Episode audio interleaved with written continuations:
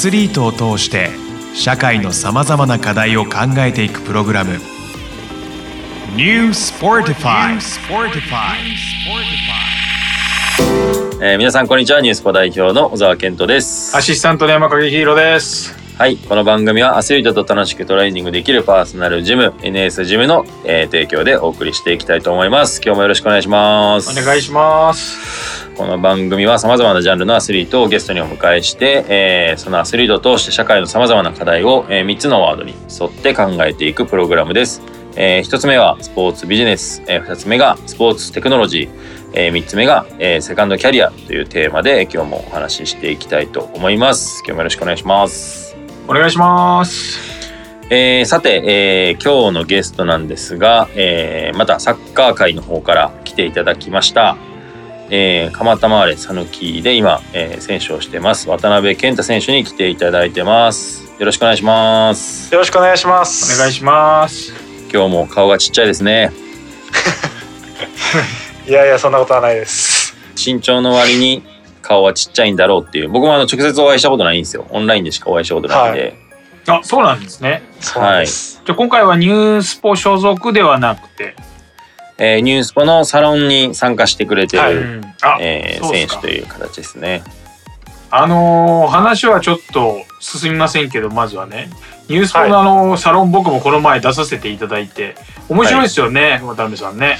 めちゃくちゃ面白いですね。本当に。なんかこの前はスポーツ選手も入ってですけど、まあなんか経営者のまあ座談会じゃないですけど、はい。結構 ニュートラルに喋れて、でもう本当にあこんな人と出会えるんだみたいなねスポーツを通してはい経営者がたくさん集まってでしかもスポーツ選手と話せてもうなんかなんだろうスポーツテクノロジーで言うとこんなあのキーパーで言うとグローブあったらいいねまでね商品展開できそうな感じでしたよね。ありがとうございます。はいぜひまたご参加ください。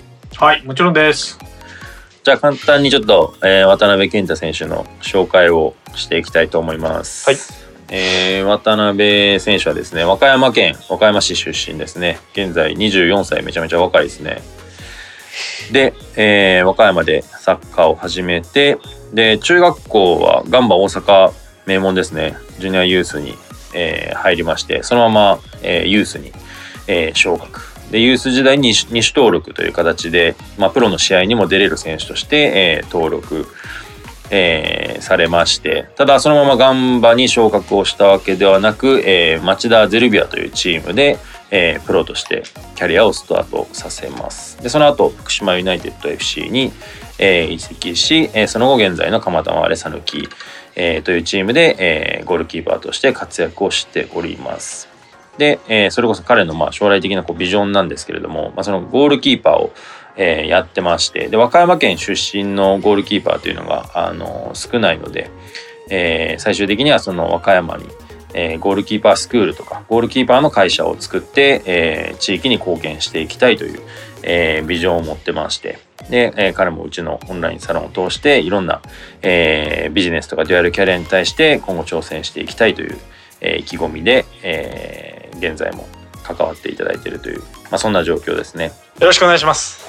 で早速、あのー一つ目のテーマに沿って、えーお話ししていきたいなと思うんですけれども、えーまあ、スポーツビジネスというところでですね、はいえーまあ、今、あのーまあ、鍋犬の夢っていうところもね軽くお話ししたんですけれども、まあ、結構そういったビジネスとかね、えーゴールキーパーに関するビジネスみたいなところの、まあ、アンテナは張ってると思うんですけど、はい。どうですか？その辺のビジョンに関して。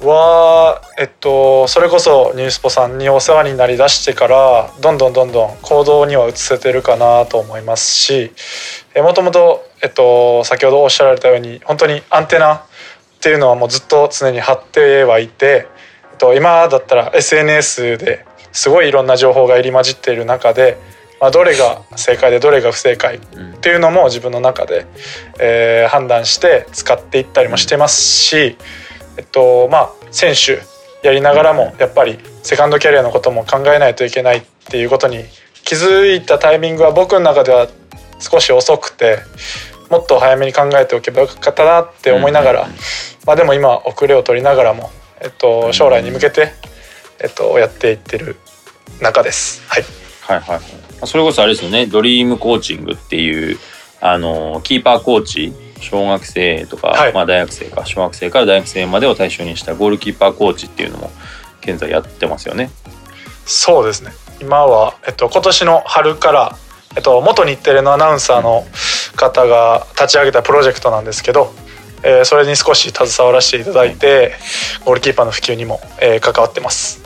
その辺はもう実際に選手しながら、まあ、デュアルキャリアっていうところも、まあ、スタートさせ始めてるっていう状況ですよね。そうですね今はもう、まあ、実際それこそ現役やりながらなんですけど、えっと、まあそっちのドリームコーチングの方では、えー僕としての、えー活動は本当にゴールキーパーの指導なんですけど、まあ、僕にとってのメリットといえばその、まあ、指導実践にもなりますしと自分自身が現役でプレーしている身なので、あのアウトプットすることによって自分にもう一度勉強できる学べるっていうこともあるので、えーすごい、えー充実した生活になっています。うん、どうですか山影さん？しっかりしてませんか？すごいですね。いやいやいやドリームプロジェクトええ面白い、あと今その話を聞きながらですねすいませんすごいなと思いながらもインスタをチェックしてたんですけど。はい。ごめんなさいね聞いてましたよ。けど面白いですね。ちゃんとこうゴールキーパーが日常生活で絶対習慣にすべきことと書いてあって。はい。テイスト変えたよね鍋犬変えましたね。少し。勉強しました。あれ自分で作ってんの？えっと自分で作りながらえっとインスタグラムのに関わってる方とかにも学びながら、えっと、うん。協力してもらいながらやってます、はいこれあの小沢さんもよくこういうのね作りますけど結構見ちゃうやつですもんね。いや結構こだわって作ってるからなんか次回の予告みたいなのも最終ページとかに載せてるんですよ、鍋犬うん。これ結構こだわりこれ 今日投稿している段階で次投稿することまで考えてるってすげえなす。ごいな。続くってことですもんね。そうそうそう次回続きまで。ちなみにこれねリスナーの方にも伝えたいのがゴールキーパーで日常生活で絶対習慣にすべきことって書いてあってでこれ、うん。1位が面白くてそうですね。1位。爪のチェック。これは大切ですね。そうですね。やっぱ手が大事なん手でが資本なのではうんうん。どういうこう巻き爪にならないようにもちろんのこと。い、はい、深爪でもダメですもんね。もうそれぞれ手の形がやっぱり違うので指の長さだったり爪の長さだったりも違うのであの本当にキャッチングした時にやっぱり爪が気にならなかったり例えばシュートを通る瞬間につま先で止めることもあるんですよ正直。もうどうしようもない時って。あその時にやっぱ爪が長いと怪我しちゃうしそこでちゃんと切っておけば確かに。怪我を防げる練習もできるっていうところで1位ですサッカーサッカー選手で爪が綺麗な人見たらあキーパーかもっていうことですね。そうですね。確かにそうですね。で2猫背に気をつける、はい。そうです。確かにそうか。猫背だったら取れないか。まあ、取れるんですけどあのキーパーってパワーポジションずっと取ってるんですよ試合中でもすごいなんすかそのパワーポジションって。パワーポジションは説明したらすごい難しくなっちゃうんですけどあのまあ要は構えですよね。構え。ずっと構えてるんですよ、はいはい。90分。であれキーパー構えてるだけに見えるんですけどすごいお尻とか膝とか腰にすごい負担がかかるんですよあれってずっとやってると。えそうなんですか。なのでその負担を少しでも減らすためにやっぱり、えっと、ナチュラルに構えれるように姿勢っていうのがすごく大事になってくるんですね。え常時なんていうかこうアニマル浜口さんみたいにこうやっているじゃないですか そうですね。こうやってやっているのをも すごくフランクにやってるってことですか？フランクっていうかフラットにというかそうです。フラットにしつつ、なおかつそのダイブセービングそのジャンプとかするときに筋肉の伝わり方とかも例えばお尻を使えるようになるとかいろんなメリットがあるんですよ。猫背を直すことによって。めっちゃ面白い。これインスタだけでいろいろ話せますね小沢さん。いやそうなんですよ。なんか僕はもう一個気になってんのがはい。あの鍋犬っていうなんかあの似顔絵みたいのがこうアイコンみたいのでいるんですけど これは僕が鍋犬のことを鍋犬って言い出したからこう採用してくれたのか生まれつきな 鍋犬なのかどっちですか？これは本当にそうです。鍋犬って言ってもらえて小沢さんが鍋犬って多分初めて呼んでくれたんですよ。えー、す。ごい名付けようやででなんかこう世に広めるためにこうなんかニックネーム相性じゃないけどないかなと思った時に、はいまあ、キャッチキャッチーだし呼びやすいしと思ってそのまま使わせてもらいました。やっぱそうだ。いや、なんか、僕以外、鍋犬って呼ばれてたかなと思って、はいで、なんかインスタに急に鍋犬って出てきたから、あれ、もしかして僕の呼び方採用してくれたんかなっていうのは若干あって。そこちょっといつか確認したいなってなったんですけど、なんか光栄です。なんかあいの、やいやいや。ネーミングライツとして、あの、ライセンス料だけ払ってもらっていいですか、僕に。す。ぐお金。すぐ小沢っちはお金だからもう。スポーツビジネスなんでテーマが。あそうか。確かに。はい。確かに。